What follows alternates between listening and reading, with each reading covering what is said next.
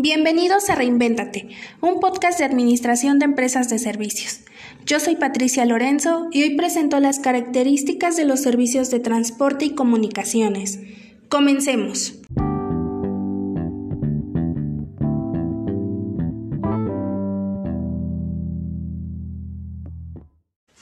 Como bien sabemos, una empresa de servicios es aquella cuya actividad principal es ofrecer un servicio con el objetivo de satisfacer necesidades colectivas.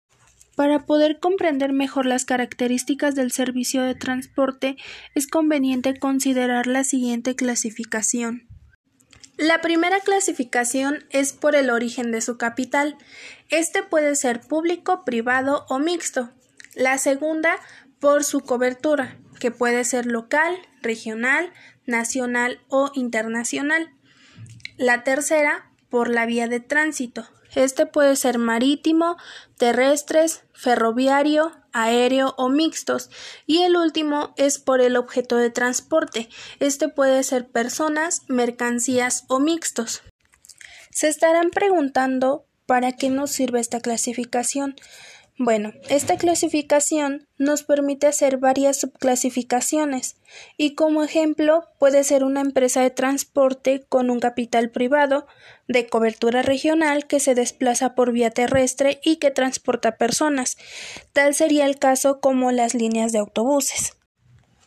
Existen algunas características que se pueden establecer en la generalidad de estas empresas. Las principales características son la primera característica es que deben procurar la minimización de los costos sin afectar la calidad del servicio. 2. Deben de trabajar en generar mayores beneficios y comodidades para sus usuarios, estos en comparación de los beneficios que tendrían si los usuarios tuvieran su propio medio de transporte. 3 deben generar rentabilidad en tiempo y costos a sus usuarios. 4.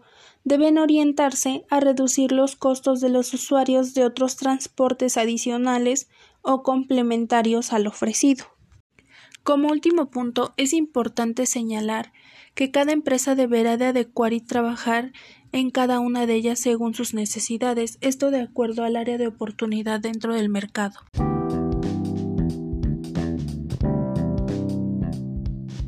Y recuerda, no se trata de tener las oportunidades adecuadas, se trata de manejar las oportunidades correctamente. Mark Hunter.